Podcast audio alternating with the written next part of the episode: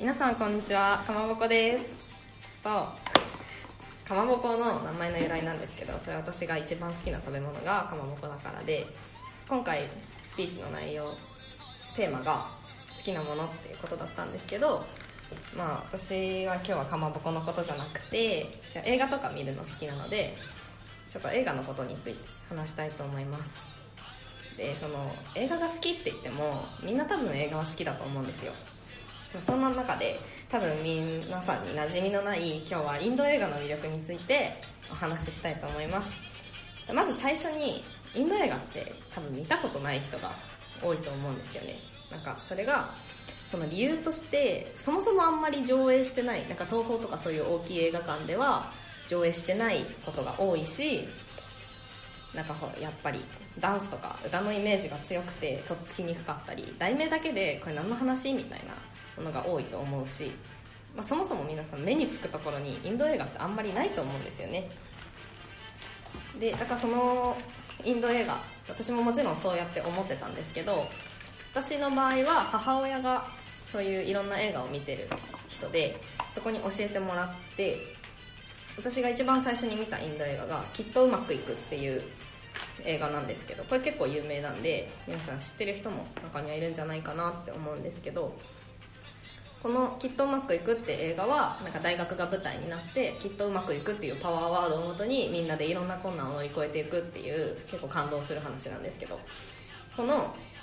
インド映画の「そのきっとうまくいく」を作った監督さんと主演のアーミル・カンっていう俳優さんが2人でタッグを組んで今何作品か3334ぐらい連続で作品を作ってて。でその中で私の特におすすめが PK っていう映画なんですけどその PK の話を交えながらインド映画のおすすめのポイントをお伝えしたいと思います。まずインド映画の特徴としてこの私のそのアイコンがこれ PK っていう映画のプロモーションのこのポスターのあれなんですけどまずヒロインがめちゃめちゃ可愛い顔がインド人ってなんかこう布？あれよくわかんないんですけど、ターバンターバンターバンかぶってなんかその宗教的な意味でなんかそういう意味わかん意味わかんないって言ったらあれですけど格好してることが結構多くてあんまこうイメージないと思うんですけどこの PK に出てるこの主人公ジャグって女の子なんですけどこのショートヘア半袖 T シャツショートパンツもう超活発でなんかめちゃめちゃ可愛い愛嬌のある女性でなんかもうそれで何に執着もないみたいなその人柄も表してるんですけどなんかまずそうヒロインが可愛い。これめちゃめちゃおすすめで。でもう一つ。やっぱり歌とダンスのイメージが多いだけあっていや本当に多いんですよ。でもなんかそれが私的に気にならない理由が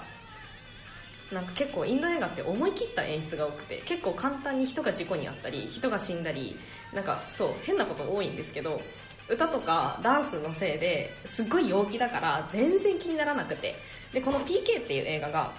ここであらすじちょっと喋るんですけどなんか PK って向こうの言葉で酔っ払いっていう意味でまずそのさっきこの超可愛い女の人ジャグーがテレビ記者なんですけどその留学先から帰国した時に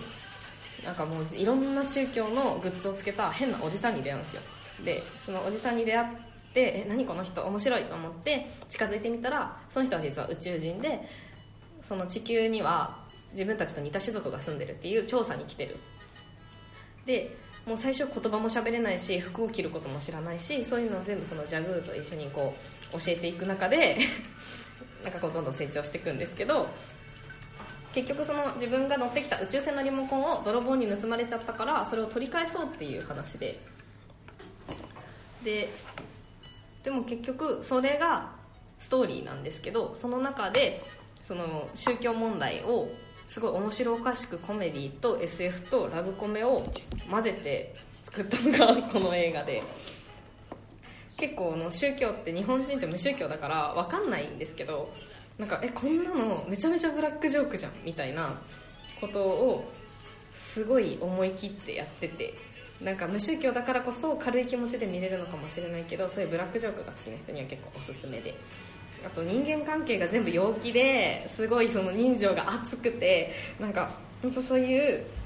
とっつきにくいけど見てみたら結構楽しいその長い歌と音楽が入ったすごい2時間とか3時間とか近い上映期間も何にも気にせずに見れるインド映画が超おすすめなのでぜひ皆さん見てみてください。はいさよならバイバーイ。